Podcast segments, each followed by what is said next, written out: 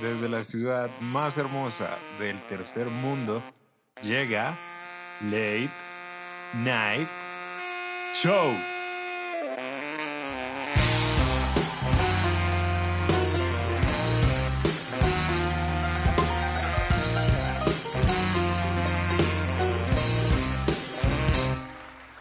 Gracias, gracias, muchísimas gracias. Bienvenidos a Late Night Show. Yo soy David Botero y este es el episodio número 7.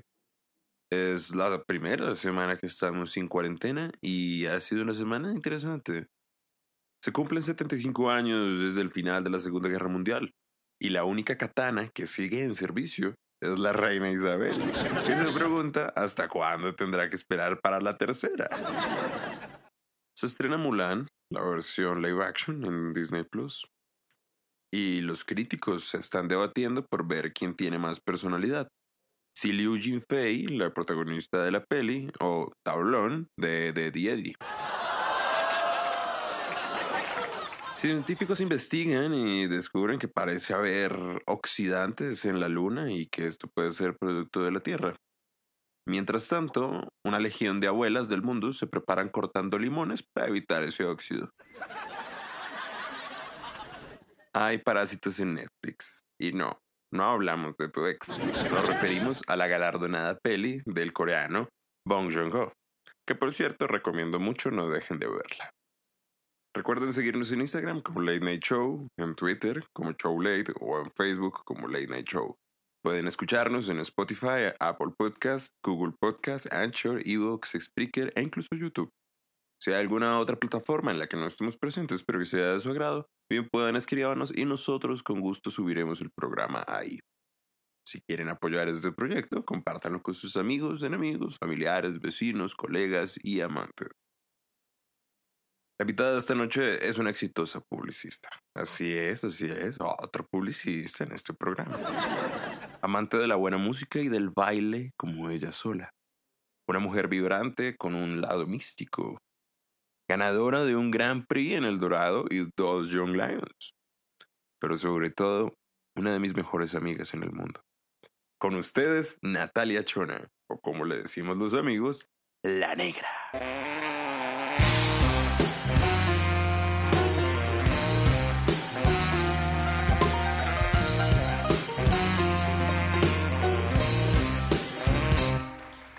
Hello, hello, Dave, mil gracias por invitarme.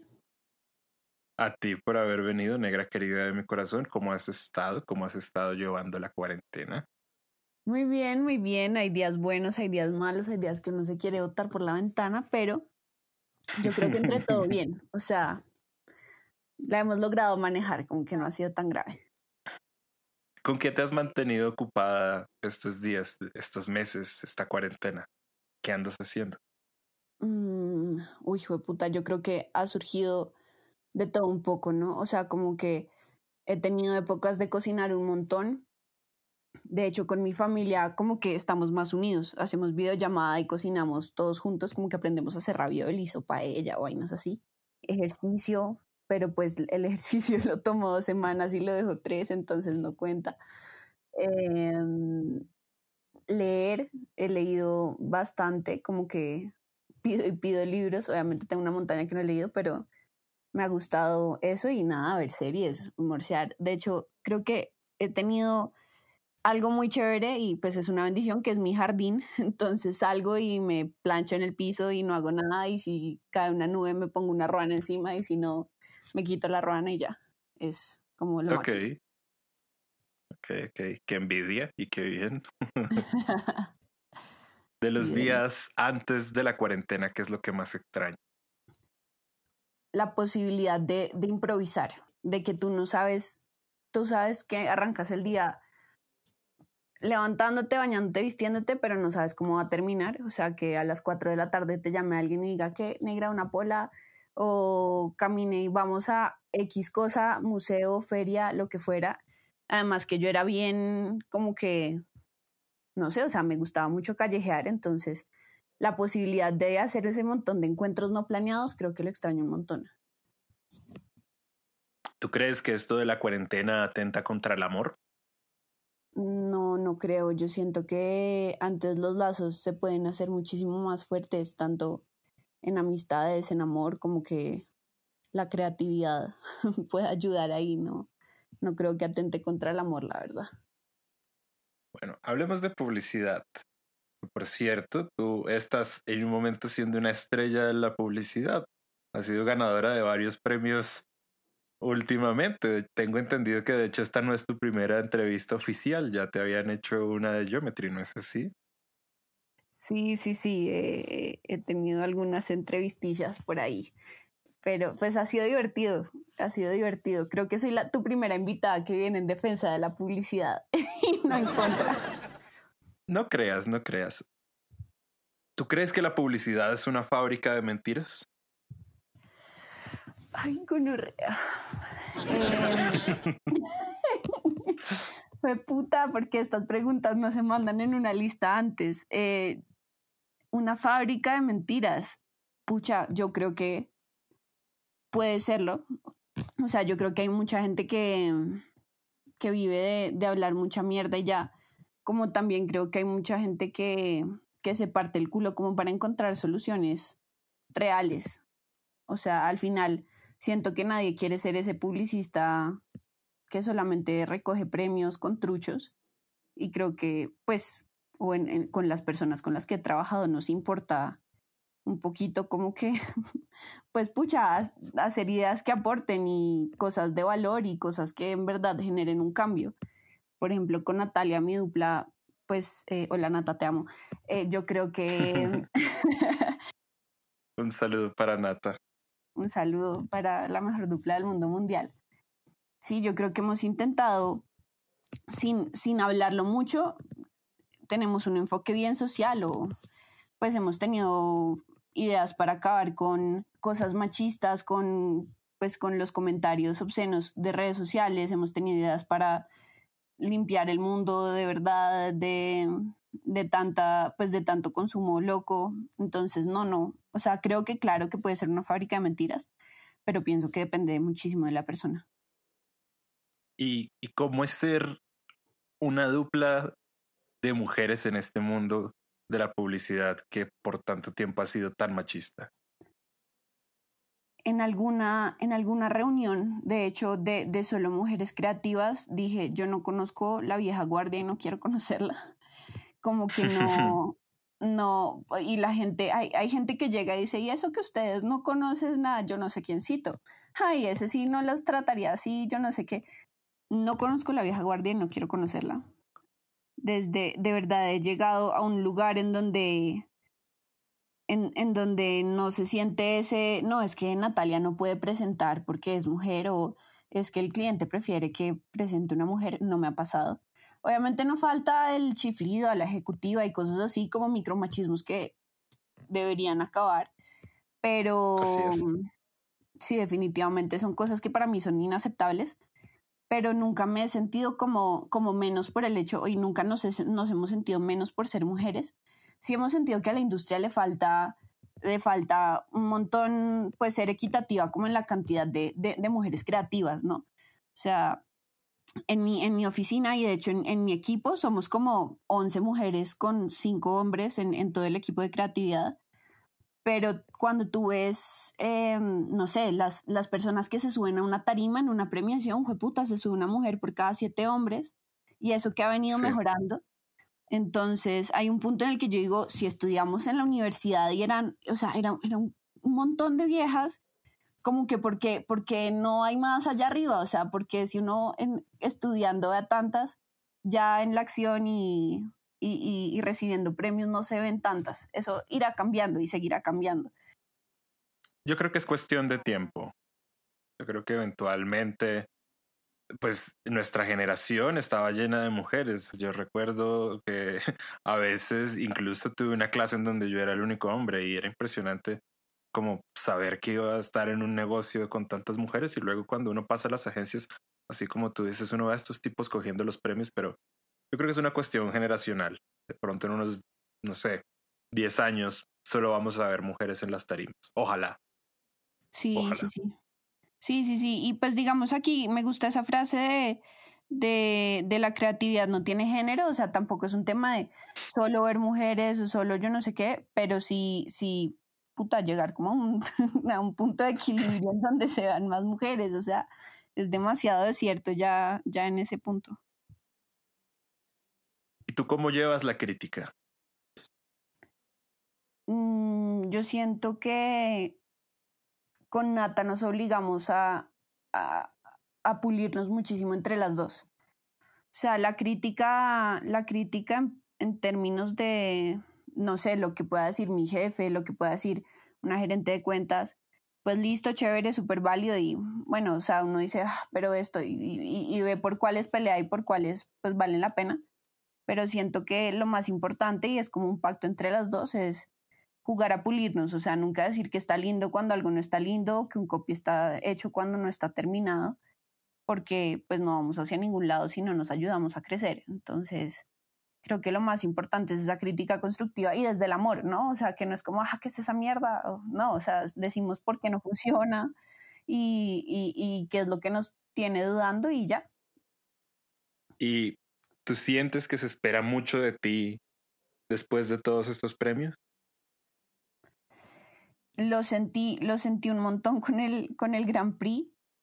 Como que dije, hijo de puta, nos acabamos de ganar seis inscripciones y puede ser una manotada de basura, ¿no? O sea, o qué tal que esto sea lo único bueno que uno hace en la vida, como ese one hit, ya, el artista sí. de, de, un solo hit.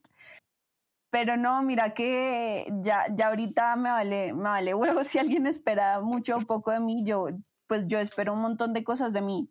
Y no solo en términos de premios y de ganar cosas, sino de, puta, lo que, lo que logré con mis ideas y, y, el, y el, pues con nuestras ideas, porque en verdad esto es como un fucking matrimonio, eh, y el impacto que logré causar.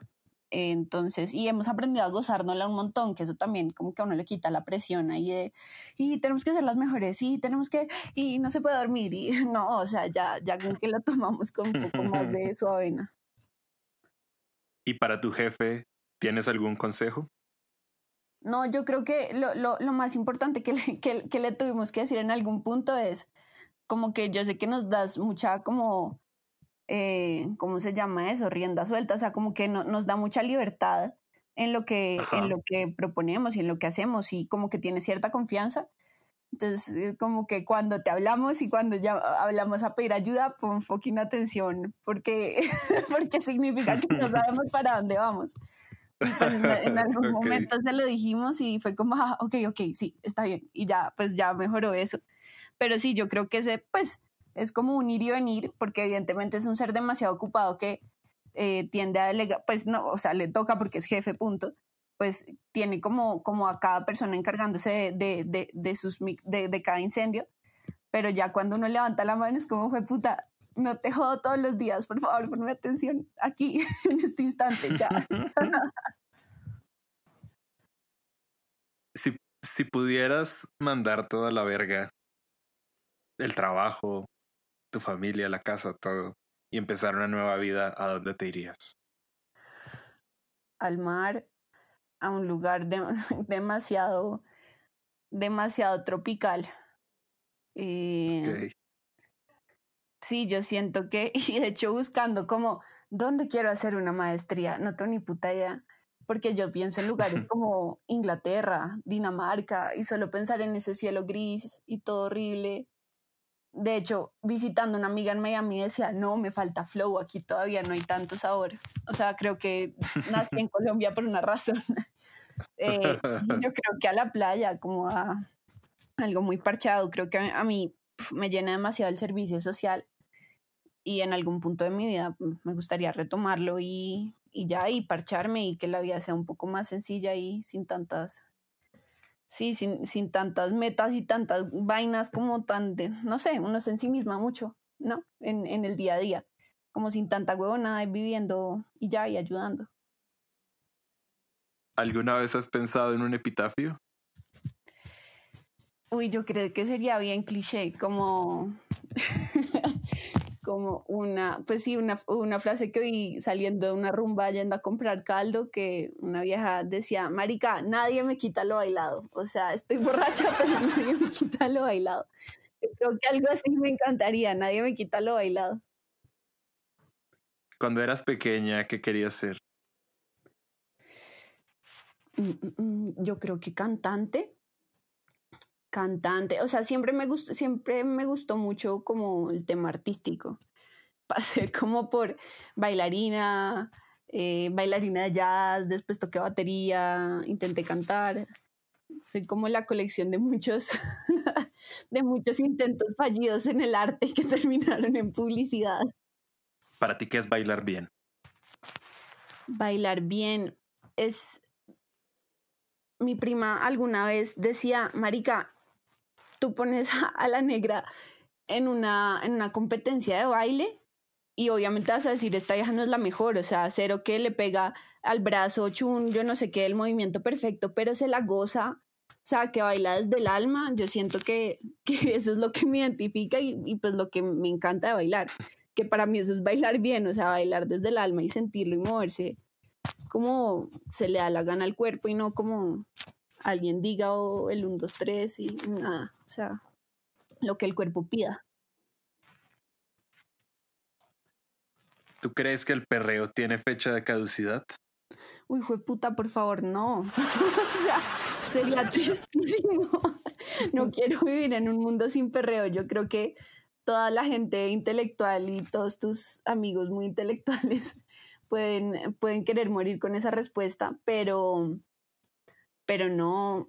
No mentira, no tengo ni idea, pero creo que es posible, pero ojalá no. O sea, siento que es un eh, es algo que a, a todos nos ayuda a desahogarnos un montón, a soltar toda la mierda que uno come en la semana. Ok.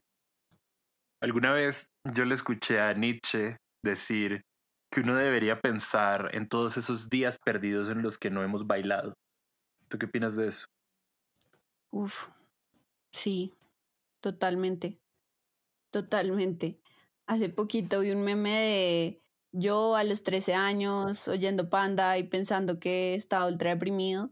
Eh, yo ahora eh, como, es que era en inglés, como vibing through la, la misma miseria, o sea, como que uno, uno igual ya aprende como a, sí, a bailar en la miseria literal.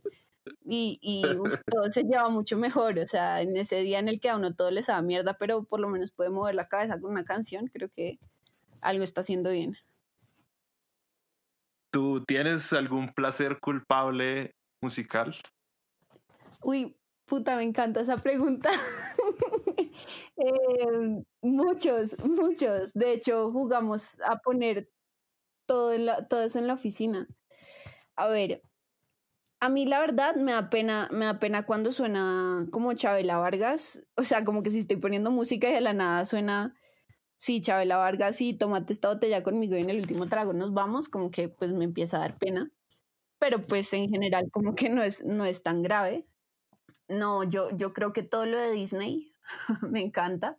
Shakira, fue puta, los primeros discos de Shakira son lo máximo. Oye, pero Sha- de- de- Shaki es una cosa que uno debería llevar con orgullo, no con pena. Yo tengo una política, tengo una política de apoyar a Shaki con orgullo, no, no de penarse. Que sí es cierto que no es para cualquier ocasión, pero de, de sacarle pecho, sacarle pecho. Sí, sí, sí, vale la pena. O sea, además que, o sea, uno trasnochando en la agencia y vainas así, puta, ya a la hora de poner Shakira era lo máximo. Eso significa que ya todo se había ido a la mierda, ya habíamos comido, ya, ya todo, y aún así nada había salido adelante. Entonces fue puta, paremos y bailemos Shakira un rato porque todo está muy en la mierda. Entonces sí, sí, Shakira con orgullo. Antes dime, ¿alguna canción favorita de Shakira? Em, octavo día. sí, creo ok. que es eh, eh. Es que, es que sí, esa como que me acuerda al colegio y es, esa es toda sad, ¿no? Pero me encanta, Sí. me encanta. Es como eh, de, de las que uno sigue moviendo la cabeza en su miseria. es, es- es bien divertida. A mí me gustan mucho las de la intuición. Esa es mi favorita. hecho. obvio. Obvio, sí. Y bueno, yo, yo en cuanto, sabes que yo casi no tengo placeres culposos, como que de repente hubo un punto en donde ya le dejé de perder la culpa, fue lo que pasó y empecé ya a tener como orgullo un poco de todo lo que escuchaba. Tú sabes que a mí me vale verga casi todo, pocas cosas me importan realmente. Pero aún con eso, así que de pronto hay como música que no, no, no comparto con todo el mundo porque de resto sí estoy dispuesto como a compartir mis cumbias villeras o la música rara rusa que escucho también. Pero así de algo como más discreto, al final del día yo soy muy ñoño y me siguen gustando los openings de algunos animes y cosas de ese estilo.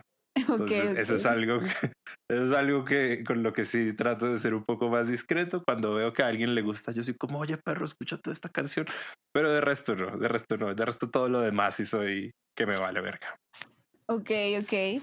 Sí, y es que además los programas tienen, bueno, animes no sé por qué no vi tantos en la vida, como Inuyasha y, ya, o algo así. Pero, puta, o sea, digamos 31 minutos es como la infancia de todos, ¿no? o sea, vainas así. Es que es espectacular, es que es espectacular.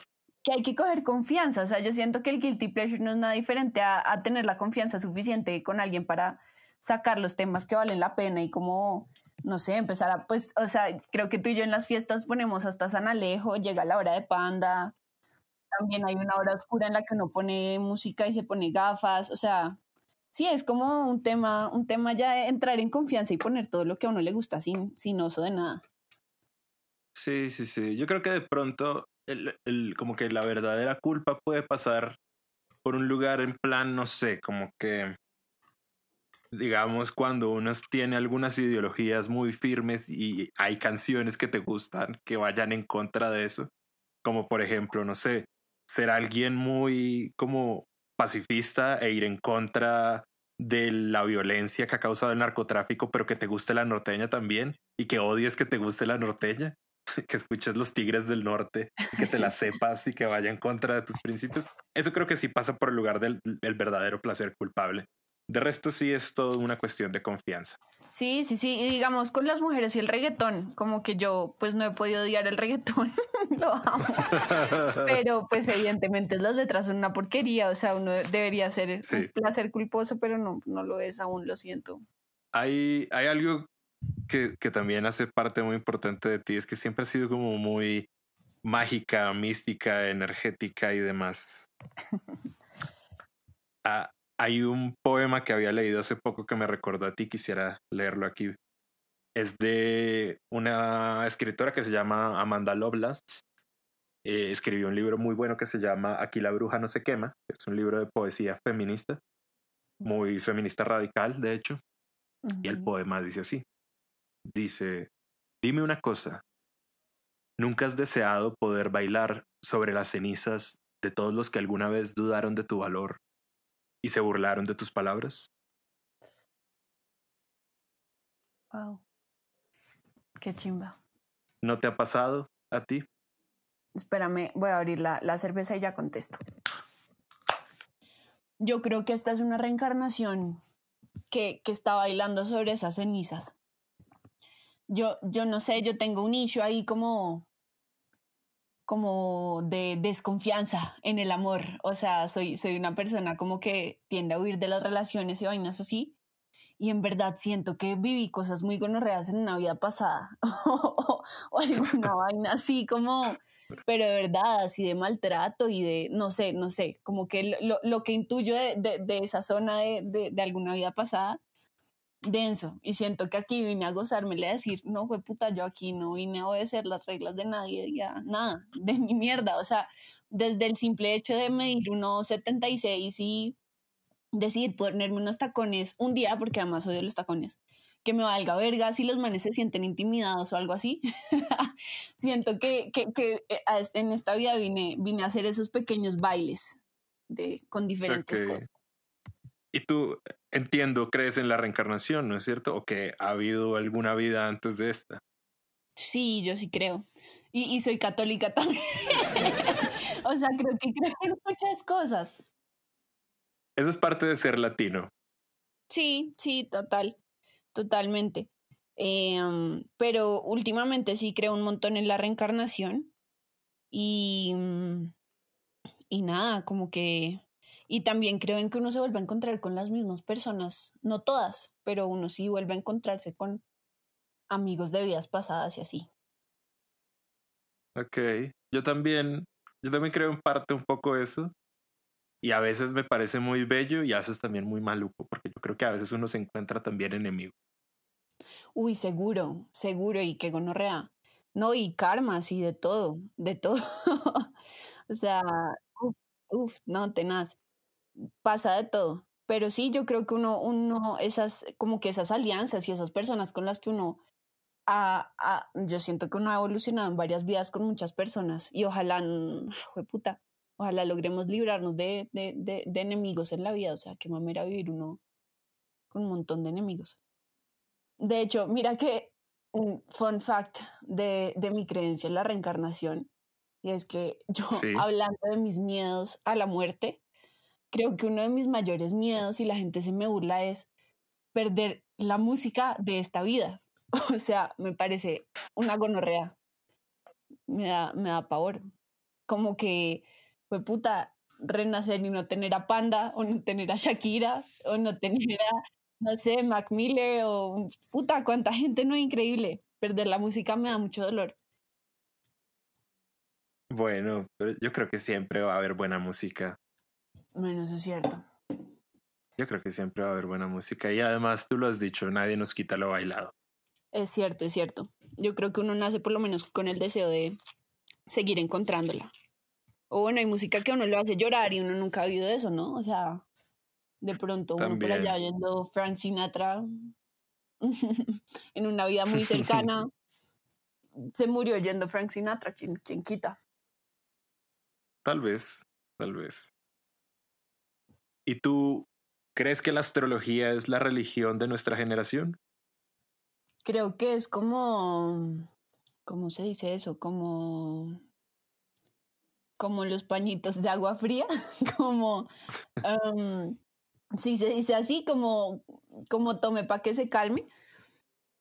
Siento que, que buscamos mucho, muchas respuestas en la astrología, esas cosas que no, no le hallamos una respuesta o que no queremos enfrentar en la vida real todo el tiempo. O sea, evidentemente la astrología tiene cosas muy chéveres, pero sí siento, o por lo menos desde mi experiencia personal, en los momentos en los que más me pega un horóscopo y a ver entonces la carta astral y a todas estas vainas, es como cuando más perdida estoy en la vida, que es como, díganme que viene algo bueno, por favor, porque no puedo en este instante. para mí sí es un tema como, como más, que, más que una religión, como muy terapéutico, como para pasarla, sí, para sobrevivirla. Ok, yo, yo, alguna vez le escuché a un crítico de la astrología que decía que la astrología dice lo que la gente quiere oír. Uy, puede ser. Puede ser, puede ser. Y además que uno oye cosas como, no sé, una, una amiga que en este momento es directora creativa, pues en algún momento en Argentina le tocó escribir eso, horóscopos. Entonces, pues nada, leía, pues leía revistas y vainas, de pronto estoy hablando mierda, pero eh, no, no sé qué leía y de ahí sacaba cuánta información para, para, para empezar a decirle a la gente exactamente eso, como que lo que quiero oír. Entonces uno no sabe realmente cuánto es verdad, cuánto es mentira. Sí creo que es una guía importante. O sea, como que si tiene un mapa chévere para conocerte, eh, que, no, que no es ley de nada, sino que uno simplemente lo puede usar como herramienta para seguir conociéndose. Ok. Eh, eh, en algún momento la astrología te ha mostrado algo que tú digas como, uy, bueno, esto, esto de pronto sí es muy verdad?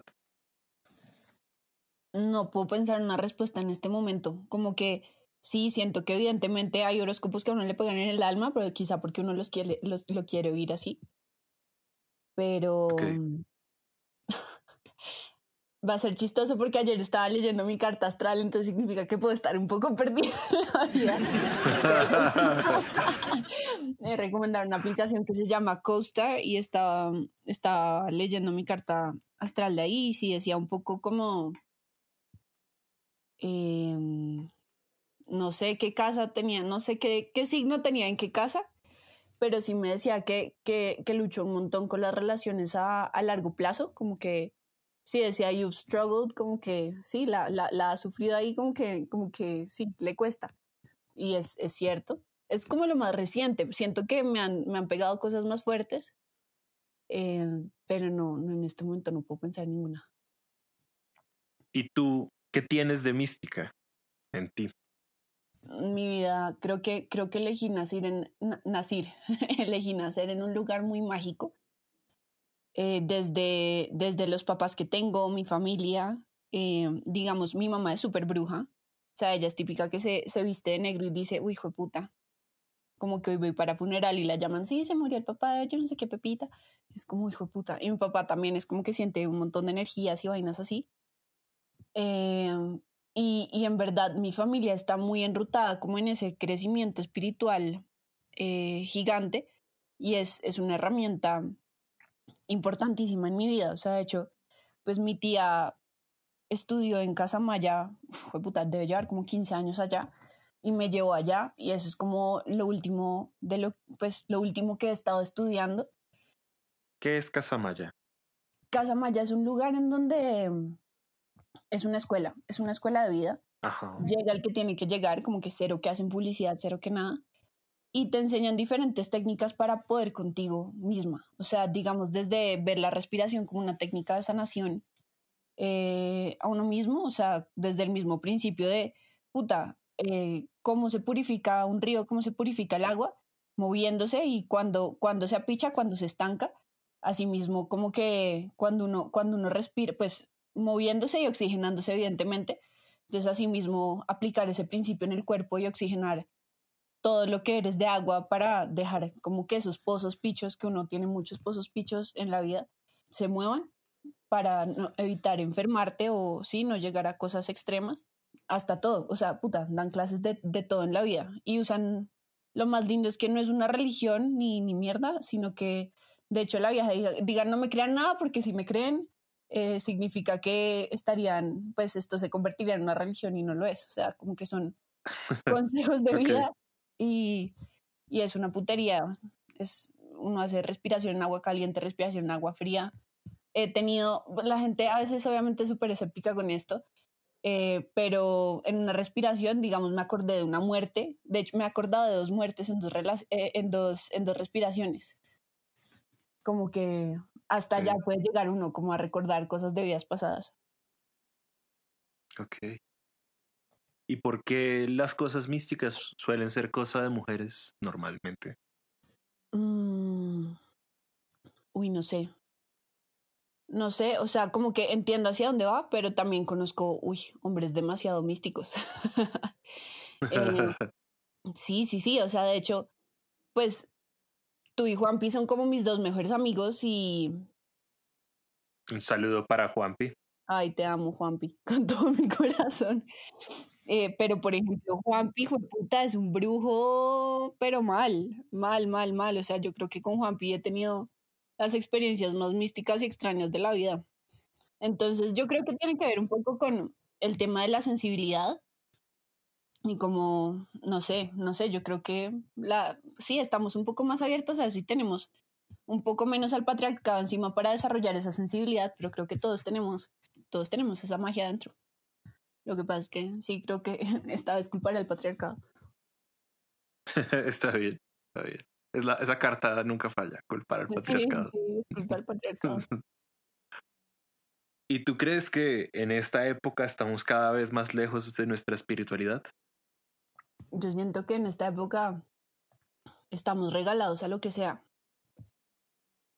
Entonces, en parte sí, o sea, sí siento que estamos evolucionando en temas espirituales, pero también creo que somos unos vendidos, o sea, como que hay tanta gente tan experta en crear religiones a partir de cualquier huevonada, o sea, una forma de pensar, eh, un movimiento, eh, pues sí, como ser de derecha o ser de izquierda, eh, extremismos, o sea, creo que somos vendidos a lo que nos sirva en ese momento para sacarnos de cualquier hueco en el que estemos y en parte eso nos aleja un montón, pero siento que igual se siguen haciendo, para mí todo funciona por magnetismo, como que uno trae lo que necesita en ese momento y siento que esas personas que, que se buscan para seguir eh, creciendo espiritualmente, eh, se siguen encontrando, como este libro que dice Las mujeres que luchan se encuentran. Asimismo, los que quieren seguir creciendo espiritualmente y buscando cosas, pues sí, que es lo más grande y hacia dónde vamos y por qué putas estamos aquí, pues se siguen encontrando y creciendo. ¿Y para ti qué son los sueños, negra? Wow. Los sueños para mí son otra vida, otra, otras muchas vidas. para mí es una herramienta putamente poderosa en donde uno puede hacer todo lo que quizá acá es como impensable, o sea, tú allá puedes matar gente, tú ahí puedes matar a tu mamá, puedes matar a tu papá, cosa, o sea, así como que, em, o, o, te puedes morir tú, o puedes, no sé, mm, estar en una orgía, puedes, no sé. Hay muchas cosas, hay muchas cosas de los sueños que siento que nos, que nos sirven para seguir construyendo ámbitos, ámbitos que en este mundo, eh, pues sí, partes de nosotros que en este mundo no se pueden. O sea, desde, yo siento que en los sueños he tenido conversaciones súper importantes y he tenido encuentros súper importantes. De hecho, por favor, cuenta la historia de, de, tu vida en un sueño. Em, bueno, yo, esta es una muy buena historia, de hecho. Hace algunos años, yo estaba en ese entonces en la universidad, estaba en una semana de parciales dura y al mismo tiempo estaba cumpliendo años uno de mis mejores amigos del colegio. Y yo tenía muchas ganas de ir a la fiesta y todo, pero igual estaba muy roto por trasnocharme estudiando. y un día salí de un examen temprano, la fiesta era en la noche y tenía toda la tarde como para echarme una siestecita y recuperarme. Llegué a la casa, comí y me acosté y como que estaba muy estresado y ansioso y no lograba coger el sueño. Y de repente me dormí y tuve un sueño que en tiempo dentro del sueño se sintió como un mes de vida. Yo era un investigador privado en el sueño, seguía gente sobre todo como por cosas laborales o por infidelidades o cosas como de adulterio en el matrimonio. Entonces recuerdo mucho un caso en especial de un tipo que decía que en su empresa se había lastimado la espalda y estaba demandando a la empresa por eso. Pero yo lo seguía y le tenía que hacer fotos de él jugando con su niña en el parque y de, que todo era una mentira de él para sacarle los cuartos a la empresa. Y tenía un perro muy lindo que se llamaba Hans, un pastor alemán divino al que amaba. Y una novia que vivía conmigo que se llamaba Laura y era divina. Era rubia, de pelo corto, muy blanca, ojos como color miel más o menos. Ah, era hermosa esa mujer, la amaba mucho. Y desperté un día en medio del sueño. Lo curioso es que el sueño también tenía sueños dentro del sueño, recuerdo. Y desperté siguiendo a un tipo, estaba siguiendo a un político que parece estaba metido en unos asuntos turbios, me habían pedido que lo siguiera y yo iba en el carro con Hans y como que el tipo se da cuenta de que lo estamos siguiendo y se va entre un parque, como que manda la camioneta encima de un parque y yo, puta, si yo mando el carro sobre el parque, obviamente se va a dar cuenta que lo estoy siguiendo. Entonces dije, voy a dar la vuelta rápido como por acá y cogerlo en la por donde iba a salir al otro lado del parque y me estrella un camión y desperté.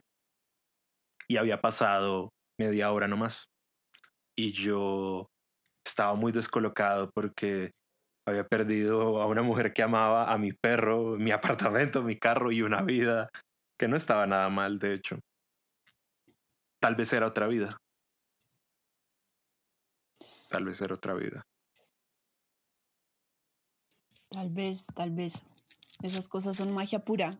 O sea, de verdad. Lo son no, no, no, he logrado entender qué, qué, son los sueños y el mundo de ensueño. De hecho, el, el maestro de vida de Juanpi me dijo, eres una ensoñadora, pero ¿de dónde? Eh, y yo, ¿qué? me dijo, sí, norte, sur, este, oeste. Y yo, este, sí, eres una ensoñadora del este.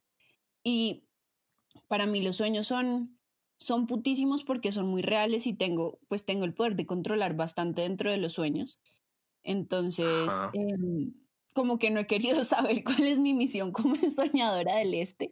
No tengo ni puta idea y me da mucho miedo porque yo soy típica que pues sufre de, de parálisis de, de, sueño, pero que también o sea, todos los demonios que he matado en mis, en mis sueños, fue puta, es, es una gonorrea. O sea, de verdad, como que sí siento, uy, siento que soy muy poderosa en los sueños. Ah, creo que ahí está mi mística. Creo que los sueños son como clave ahí, pero a la vez me da tanto susto que no me meto del todo porque es como, ay, güey, puta, ¿qué me va a salir? ¿Y qué pasa si esta vez no la logro? ok. Y, dime, negra, ¿qué es lo más inteligente que uno puede hacer en esta vida? Yo creo que aceptar la vida como viene y el amor como viene y las amistades como vienen. O sea, como que siento que todo pasa cuando uno menos lo espera. Entonces, cuando uno está entrando a trabajar de la nada y pensando, bueno, voy a hacer lo máximo y la voy a romper, llegan los mejores amigos de la vida. De hecho, me pasó contigo en la in-house como que fuiste la primera persona que me recibió y empezaste a hablar como, sí, es que para mí el mundo es como una olla, y, pero me gustaría hacer el vapor y no estar como en ese mierdero ahí, en ese caldero inmundo. Y yo, hijo de puta, este man tiene que ser mi amigo, o sea, qué chimba. Así mismo me pasó. Y acá estamos. y acá estábamos hablando mierda como nos gusta. Entonces, así mismo me pasó como con Luis, con Michelle. Eh, pues nada, Un sí. saludito para ellas dos que las amo, eh, entrando a la oficina, así mismo me pasó con Nata Cabrera, que Nata no era mi amiga, o sea, ella al final era, eh, al final era la novia de un amigo nuestro en su momento, y, y de la nada pues se convirtió en, en puta, en, en, mejor amiga, en, o sea, esta dupla es un puto matrimonio. Lo es. Hay quienes dicen que las mejores duplas son una relación casi sexual. Y yo lo puedo corroborar con las duplas, algunas que he tenido. Sí, sí, sí, esto es una vaina brutal. De hecho, de hecho, sí, además yo soy como tan metida en mis amistades que hay muchas amistades que he tenido como que terminar una, como la relación, como, ok, no somos novias, no somos novios. De hecho, Juanpi, Juanpi me terminó. Juanpi me dijo, ya, me esa mierda, como pensar, sí, ya, ya. Aquí, aquí cortamos, como que nuestra amistad tiene que ser un poco más libre porque, porque sí, como que soy tan entregada que todo el mundo sigue esperando un montón de mí, yo sigo esperando un montón de la gente. He terminado muchas, eh, eh, sí, las trato como un matrimonio. Entonces así mismo toca terminarlas para seguir creciendo. Pero ninguna ha terminado, bueno, no, han terminado algunas, algunas amistades en la vida, pero, pero nada que no sea para bien. ¿Y cuál ha sido el mejor consejo que te hayan dado? Eh, Uy, yo creo que son dos. Uno me lo dijo Lu, que fue eh, solos no podemos. Como que yo soy una persona que trata de no cargar a la gente con su mierda.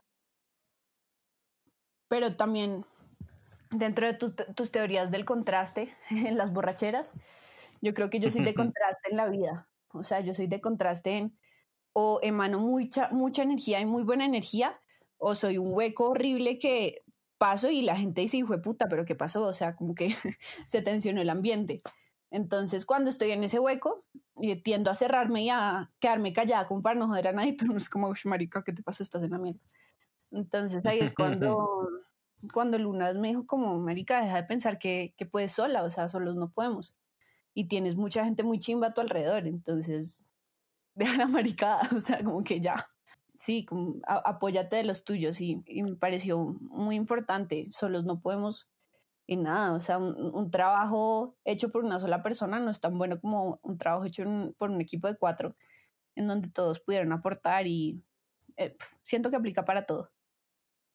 Y otro fue la intención dirige la energía, que es de Casa Maya, en donde siento que uno, pues esas declaraciones que uno hace son súper poderosas, ¿no? O sea, desde el me quiero morir, eh, soy una mierda, es súper poderoso hacia pues algo negativo en tu vida, hasta, puta, declaro que X cosas, o sea, que en tal año quiero estar haciendo maestría o declaro que voy a ser muy feliz este año, pase lo que pase, voy a ver el lado positivo, lo que sea. Siento que esa intención sí es súper poderosa y sí dirige la energía un montón. Ah, pueden ser cosas muy bobas, o sea, me acuerdo una convocatoria que vi en Facebook como gánese un iPad contestando esta encuesta y yo dije, voy a ganar un iPad. Y la contesté, era una mierda antes de entrar al atadeo. una vaina que decía como que una, una encuesta de universidades. Entonces, ¿cómo ranquea la Universidad Santo Tomás? ¿Qué percepción tiene de la Universidad de Lozano? Y, y efectivamente, como que, o sea, cuando, cuando no me llegó el correo que me lo gané, fue como, hijo de puta, pero espérate, esto era mío. y, y, al final llegó a mí, o sea, como que en la inducción de papás del atadeo que yo dije, mamá, ¿qué oso tú? ¿Por qué vas a ir a esa vaina? O sea, ¿tú qué haces en la universidad? O sea, que uno dice, ya soy grande, por favor, déjame. Eh, pues ella no, la chimba, yo voy a ir. Y me dijo, Nata, te están buscando porque aquí es donde tienen el iPad. Y me dijo, usted es la mamá de Natalia Chona, Natalia Chona se ganó algo. Entonces siento que es tan poderoso como esas culadas. La verdad. Ok, ok. ¿Tú crees que los amigos terapeutas son los que más necesitan terapia? Total, totalmente. Eh, uy, sí. Sí, yo soy, yo soy la amiga terapeuta. sí lo eres, sí lo eres. yo, yo, a ratos también lo he sido. Sí, sí, sí. Pues en parte en eso se basa esta amistad, como que sacamos mucha mierda y, y logramos reírnos al final. Y comer tacos. Es, eso es lo más importante. comer tacos. comer muy buenos tacos. Eh, sí, completamente. Como que eh, alguna vez me dijeron que, que todos los consejos que uno da sin, sin tener esa, ese aprendizaje adquirido son, son mitad mierda y mitad paja. O sea, entonces, y, y sí, yo siento que uno dando consejos, como que se está dando muchos consejos para la vida, ¿no? O sea, como que eso mismo también es terapia, uno dice, no, pero lo que tienes que hacer es confiar un poco más, porque entonces, y, lo, y uno al final se está como hablando a uno. Sí, sí es. Que de hecho yo tengo un consejo, yo siento como que en verdad, pues está muy bueno cuando uno tiene amigos como tú, como Juanpi, como muchos otros, con los que uno sabe que uno puede contar, pero en verdad si uno tiene una mierda que lo supera, uno no debería tirar esa mierda sobre los amigos.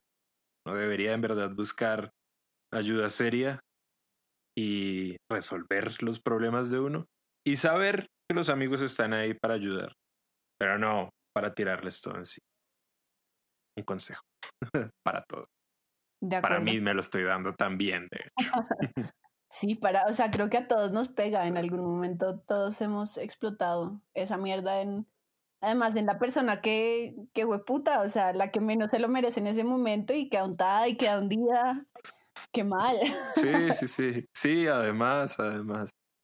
Y bueno, ¿la vida ha sido justa contigo, negra? La vida ha sido muy generosa conmigo. Sí, totalmente. Sí, sí. Me ha dado a las personas más increíbles que puedo pedir. Así que sí. No. a ti, ¿qué te hace falta en esta vida?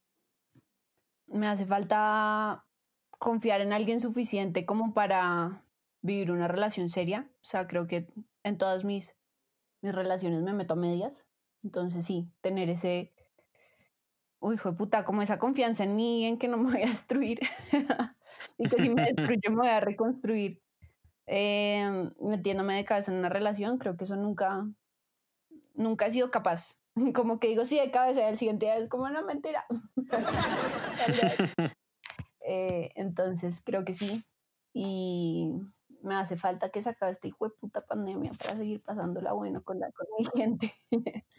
a, todos, a todos. ¿Y qué te sobra? Me sobra. Ugh, me sobran excusas para no hacer las cosas. Me sobra como piedra al levantarme y no querer empezar el día, ganas de no moverme y como, sí, me, me, sobra el justificadero de por qué no hacer algo en algún momento. Ok. ¿Hay algún mal hábito que no puedas dejar? La pola. La amo con toda mi vida. He hecho muchos detox en mi vida y digo, sí, no más trago. Y Nata se caga de la risa como, ajá, te veré el próximo mes. Tres doritos más tarde, Natalia en teatro cerrando el chuzo sola, o sea, así. Entonces, sí, yo creo que la pola, la pola es un amor que no he podido soltar. Es, es, es la relación a la que más comprometida he estado después de mis amistades. ¿Y hay algún hábito con el que hubieras querido empezar antes? Muchos, muchos. En parte, yo creo que leer. Me sabía, la, me, me sabía mierda leer en el colegio. Me sabía mierda. Y leer de grande. Como que yo, yo de verdad soy de, eh, me obsesiono y leo tres libros y después no leo por muchísimo tiempo. Entonces, leer para mí es uno de ellos. Y yo creo que no criticarse tanto y no darse tan duro, como que no poner palabras de juzgamiento antes del yo, como que, ah, mucha bruta, ah, no, qué mierda. Sí, eso. Si fueras un color de una caja de crayones, ¿cuál serías? Amarillo, sin lugar a duda. Ok. ¿Me podrías decir un olor que te recuerde a alguien? Mm, sí. Sí, el olor a mexana. me acuerda. a mexana. me acuerda mucho a mi abuelo. Hacía regueros de talco por toda la casa mientras se ponía los hijos de puta zapatos, pero lo amo por eso. De hecho, de hecho, era de los que se echaba talco y se ponía como las chanclas para andar en la casa. Y eso en chanclas, como, como caminando en, el, en su walking closet. Ahí, o sea, ahí mismo se ponía a caminar con sus chanclas y sus pies entalcados. A eso, a eso me re, sí. Ese olor es mi abuelo. Okay. ¿A qué huele el talco? Yo, como sabes, yo no tengo olfato. Quisiera que me describieras el olor. Yo creo que huele a como a comerse una cucharada de leche en polvo. Eh, y sí, sí, sí, huele a eso, pero con un tono acidito, acidito como de limpieza. No, no sé qué puedes, qué puedas relacionar con eso, como sí, como comerte, uy, hijo de puta. qué fruta, como un kiwi, una vaina así. Ok, ok, ok. ¿Qué compra de menos de 100 mil pesos te ha cambiado la vida? Yo creo que es que a mí, a mí, me encanta, me encanta comprar ropa de segunda. De hecho, es un plan, pues es un plan que, que vamos a hacer ahí en, como. Lo sé. Sí, en la Caracas, como con 50 y qué es eso. Eso es como con 40 y algo, como por Marley. Uh -huh. Sí, comprar ropa de segunda en, en general me, me, genera me genera mucho placer. Ah, o sea, es como que son tesoros que, que, que nadie más tiene. Yo creo que una chaqueta de Levis, de esas gigantes, que compré en, en San Francisco en su momento y me costó como, como 15 dólares. Y es, fue puta, culo de chaqueta, porque la gente la ve y es como, ay, qué linda, me encanta. Y no, de verdad, no pasa de moda. O sea, la compré a los 15 y, y tengo 24 y sigue, y sigue de moda.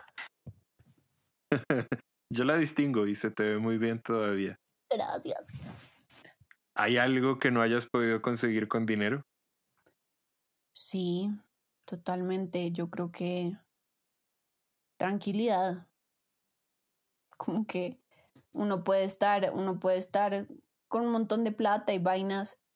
De hecho, de hecho me acuerdo que yo, yo no sé si suena como un ser muy loco, en verdad no, no, no estoy tan mal. como, no estoy tan mal.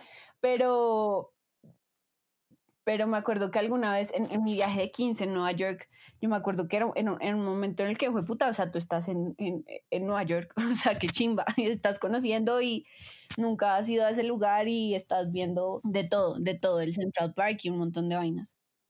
Entonces, eh, y, y, y, allá mismo me acuerdo que tenía una ansiedad que yo decía, puta, ¿por qué tengo tanta ansiedad? O sea, que es esta mierda. Y como un pesimismo. O sea, que, que sí, en ese momento pues pude hacer ese viaje y fue una chimba y, y, y no necesariamente estaba como tan tranqui en la vida. ¿Y en esta vida hay algo que sea mejor cuando está roto? Sí, el corazón. Ah, creo que el corazón, el corazón tiene que estar compartido, roto y compartido. Siento que rompo un pedacito de mi corazón y se lo entrego a todos mis amigos cada vez que, sí, cada vez que se lo merecen. Y también tengo un pedacito de su corazón y ya, mi corazón es un montón de retazos de. Es hermoso. Lo es, de hecho. Entonces, ¿día o noche? Noche. Noche, soy una persona muy nocturna, soy ultra efectiva en la noche y me rinde un montón para ver series, leer, hacerle comida a mi familia, lavar platos y que sean las 12 y, y, y- y poder ver más cosas y huevonear y ver memes. ¿Playa o montaña? Uy, playa toda la vida. Toda la vida. O sea, no hay como. El, el mar es mi fucking esposo. O sea, yo lo veo y le hablo y le digo, te extrañé, perdóname por no visitarte antes, te amo. Y me quedo ahí horas metida. ¿Sistema solar o bomba estéreo? ¡Hueputa! Em, por música, sistema solar. Por gen... No, mentira, sistema solar, toda la vida. Toda la vida, por todo. O sea, Lisa Omet es una chimba de bomba estéreo y eh, sacó un programa que se llama Por el poder de la papaya, que es una putería, por favor, véanlo en su perfil. Que pues como que Ok. muestra música femenina. sí, em, eh, como, sí, resalta música de, de- de mujeres. Porque siente que, que obviamente eh, están en cierta des- desventaja dentro del gremio. Pero Sistema Solar, la música es increíble. O sea, todo el mundo, sí, yo creo que además le recuerdo un montón a la gente. Uno por Sabor y Huepaje, que pues es la, la fiesta insignia de mi cumpleaños, que así se llama y así se va a llamar hasta que me muera. Em, pero, pero no, o sea, es que el sabor y, y, y cómo están configurados, o sea, el, eh, la persona que mezcla, que creo que se llama Dani, Dani Boom, si no estoy mal, si, bueno, pues me ahorcan si estoy mal, cómo arrancó todo y, y cómo va construyendo con diferentes personas y que dice, no, marica, me fui a una fiesta, yo no sé dónde putas, y empecé a oír un tucutun, chacata, tucuchun, chacata, y dije, no, yo tengo que hacer esto, y entonces, hasta que encontramos a una persona que traía un sintetizador que solamente se hicieron tres ejemplares y tenía el sonido perfecto, entonces al tucutun, chacata, yo le metí el pam, pam, pam, pam, pam, no tengo ni puta idea, pero todo es magia cuando construyen, o sea, yo vi ese documental de ellos y era como, fue puta, además que todos viven en lugares diferentes y encuentran la forma de encontrarse y hacer magia, uy, no, sistema solar para mí es como, puta, es mi religión, me encanta. ok, ok. ¿Hierba o trago? Trago toda la vida, pero, uff, creo que me disfruto mucho la weed. Y, a, a, a, diferencia de, de la pola, por ejemplo, no abuso de ella. Es como que, pues uno fuma una gotica y ya quedo en el estado en el que quiero estar y, y ya nunca es como de volverme mierda y de no quiero pensar y no quiero sentir, sino como disfrutar y gozarme a mi gente y sentir un poquito más y que la guitarra suene delicioso y, uff, monchar. Pero sí, evidentemente soy más borracha que fumona. ¿Amor o amistad? Amistad. Amistad. Háblame en dos años a ver qué. Podemos hacer en dos años a ver si respondo algo diferente en la vida, pero hasta ahora amistad. Está bien, lo, lo, lo tendré en cuenta y lo volveremos a preguntar en su momento. ¿Una película? Mm, Maudí. Maudí, increíble. ¿Una serie? Si no se la han visto, Love, Love, Dead and Robots, creo que se llama. Son, son como pequeños capítulos, es, es una putería, como que habla de muchos futuros extraños y tiene muñecos muy extraños, pero a uno le hace cuestionar muchas cosas, es una nota. ¿Un canal de YouTube? No, solo veo basura en YouTube. de verdad, de verdad, solamente veo como blogs de moda y cosas estúpidas, así que... Uy, pues no, les voy a recomendar, me voy a colar ahí, ah, porque sé que vendrá algo musical, pero busquen el, el canal de Pilar Cabrera y, y ya, y vean su música, qué putería. Es una colombiana okay. muy chimba. Ok. ¿Un libro? Un libro. Mm, la depresión no existe. De este man de la puya, ¿cómo se llama? Juan Carlos Rincón, si no estoy mal. Sí, no, pues el tipo obviamente habla desde su experiencia y su depresión y muestra todas las frases que, que la gente usa erróneamente para, para intentar calmar a alguien que, que tiene depresión, como, ay, no estés triste, o a ti lo que te falta es sexo, o a ti lo que te falta, eh, eh, no seas malagradecido, mira que lo tienes todo. Y vainas así, en donde no tiene sentido cuando alguien está deprimido. Y, y nada, siento que es algo que todo el mundo debería saber, o sea, como que es un, un libro que te ayuda a entender la depresión como enfermedad y, y que además como que es una enfermedad muy de este siglo. Entonces, pues importante que conozcamos y sepamos de eso. Excelente. ¿Un álbum? Mm, No, es que yo no oigo música por álbums. Pero bueno, no, podría decir que Buenos Días de los Petit Felas está muy bueno. Ok. ¿Una canción? Es que últimamente me he puesto a oír cosas que uno bailaba a las 3 de la mañana cuando ya no tenía dignidad, si es que en algún momento de la vida ha tenido. Así que, Ajá. eh, no sé, como Proyecto 1, esta de, pues sí, el tiburón. Sí, ahí está, Sí. ahí está. Se la llevó el tiburón, el tiburón. Uf, me encanta. O puto de Molotov, alguna vaina así, como que Oh, volvamos a los. A los clásicos de las fiestas que son increíbles. ¿Y una comida? Mm, uy, ramen. Ramen. O sea, creo que nunca había comido ramen en mi vida y pedí a un sitio que se llama Fuku hace poquito y fue, fue como, ¡oh! fue puta. De verdad, fue, fue, me transportó a otro lugar en la vida. Entonces, un muy buen ramen, recomendadísimo. Y bueno, para terminar, ¿qué pregunta te hubiera gustado que te hiciera? Pero a qué miembro de tu familia matarías y por qué? ¿Alguna vaina así como, como que saque un lado carnal de uno así horrible, donde a uno le toque ser un poco visceral? Ok, ok.